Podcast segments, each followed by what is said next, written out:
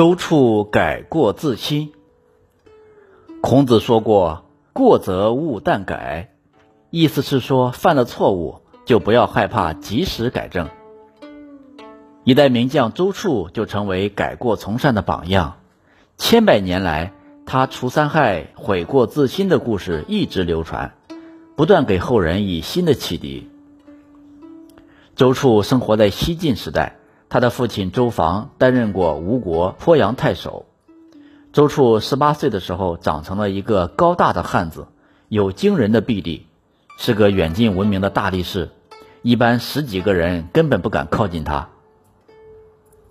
因为父亲去世比较早，没有人管教，他变得不爱读书，喜欢喝酒，经常打架闹事。他还喜欢打猎，任意破坏老百姓的庄稼。当时乡里人对他是又怕又恨，但又不敢把他怎么样，只好远远的躲避他，尽量不招惹他。周处是一个不拘小节的武夫，虽然干了许多坏事，给乡里人带来了许多祸害，但他自己并不是恶意的，只是自己一直没有意识到。后来他发现大家都远远的躲避他，不愿意与他交往，觉得很无聊，也很疑惑不解。有一个丰收的年头，周处出去游玩，看到大家在地里干活，主动走过去跟大家打招呼。可是大家见了他，都皱着眉头，远远的跑开了。只有一个老人没有来得及躲开。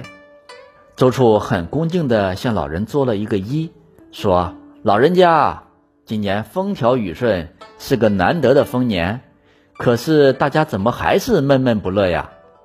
老人深深地叹了一口气，说：“你不知道呀，这三害不除，哪来的出头之日呀？”周处问道：“两害指的是南山上的白额老虎和长桥下的蛟龙，另一害是什么呀？”老人说：“另一害就是你周处呀。”周处听了，心里难过极了，他诚恳地向老人家说：“老人家，你去告诉大家。”我一定能够替乡里除掉这三害，你们不要再忧虑。老人说：“如果你能够除掉这三害，那可是我们乡里的一件喜事，全乡人都会对你感激不尽的。”周处没有再说什么，神色凝重的转身向老人告辞。第二天，周处肩上扛了一袋干粮，手里弯着一张大弓，只身走进南山寻找白额老虎。南山高树丛生，阴森森的，仰望不见天空。周处小心翼翼地搜寻，走到半山腰的时候，突然听到老虎一声长啸，惊天动地。要是一般的人，早就吓得魂飞魄散了。周处身上顿时一阵寒栗，但一想到要为乡里人除害，很快就镇定下来。他循着老虎喊叫的声音，蹑手蹑脚地走过去。只见密林深处，一只吊睛白额猛虎，身长一丈多，张牙舞爪，威风凛凛，向周处藏身的树下扑过来。很显然，他凭着敏锐的嗅觉，已经闻到了生人的气味。周处眼疾手快，左手持弓，右手搭箭，使出平生的力气，向猛虎的要害射去。一箭正中猛虎的左眼，猛虎顿时鲜血直流。疼得在地上翻滚，咆哮不止。周处赶忙再抽出一箭，直射猛虎的喉咙。猛虎痛苦地抽搐了一阵，倒下了。周处确定猛虎已经死去，才拖着疲惫的身子回家。乡里人听说周处杀掉了白额老虎，确实高兴了一会儿，可是很快又犯愁了，还有两害没有除掉呢。休息了几天。周处又带了一把锋利的匕首来到长桥，只见桥下水流湍急，一片浑浊，果然是蛟龙在水中肆意翻滚。周处定了定神，决定下水与蛟龙搏斗一番。于是他脱掉上衣，手握利刃，一跃跳入水中。蛟龙以为又是送上来的食物，非常高兴，向周处迎过去。周处纵身一跃，骑在了蛟龙的背上。左手紧紧地抓住蛟龙的身子，右手举起匕首，向蛟龙的头顶狠狠地砍去。可是蛟龙的鳞片很厚，骨头很硬，没能砍下来，只是疼得在水中乱扑腾，血水把河面都染红了。蛟龙带着周处也不知道游到哪里去了，一连好几天也不见蛟龙和周处回来。大家都猜想蛟龙与周处两败俱伤，都死了，这样岂不是更好？一下子就除掉所有的祸害。于是大家都手舞足蹈，鸣鞭舞狮，庆祝乡里终于除掉了三害。人们正当高兴庆祝的时候，周处回来了。原来。蛟龙因为受伤，痛得游了好几十里，终于因失血过多死了。这时候，周处才真的知道大家对自己厌恶到这种程度了。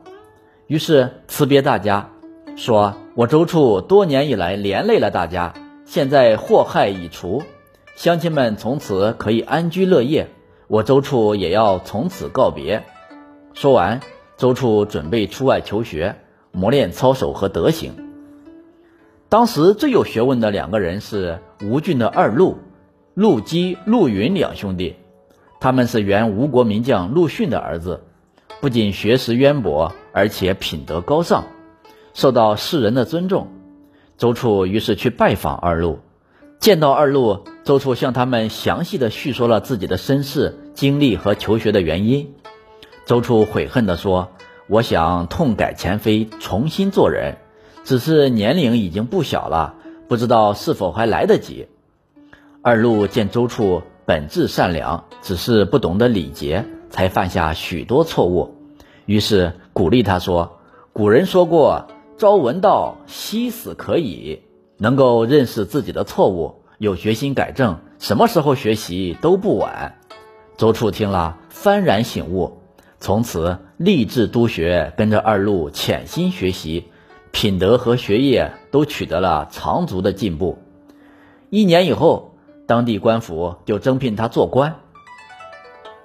晋惠帝时，周处担任了御史中丞，他为官清正廉洁，检举官吏的过失罪状，从来不回避有权势的皇亲国戚。梁王司马同曾经触犯法律，周处审查并揭发了他。梁王司马同非常记恨他。一直想借机报复。晋惠帝元康六年，即公元二百九十六年，惠帝任命周处为建威将军，隶属于安西将军夏侯俊和梁王司马同，去讨伐氐族人齐万年作乱。梁王司马同趁机劝惠帝让周处担任前锋。痴呆的晋惠帝当然不知道司马同的诡计，便答应了。于是周处担任前锋。率领五千人攻击七万敌军，这次战斗从早上一直打到晚上，周处斩杀了大批敌军，直至弹尽粮绝。司马同也没有派来一兵一卒来支援，周处只好孤军奋战，直至战死。周处改过自新，成为一代忠臣。他虽然被奸臣害死，但终于能够名垂青史。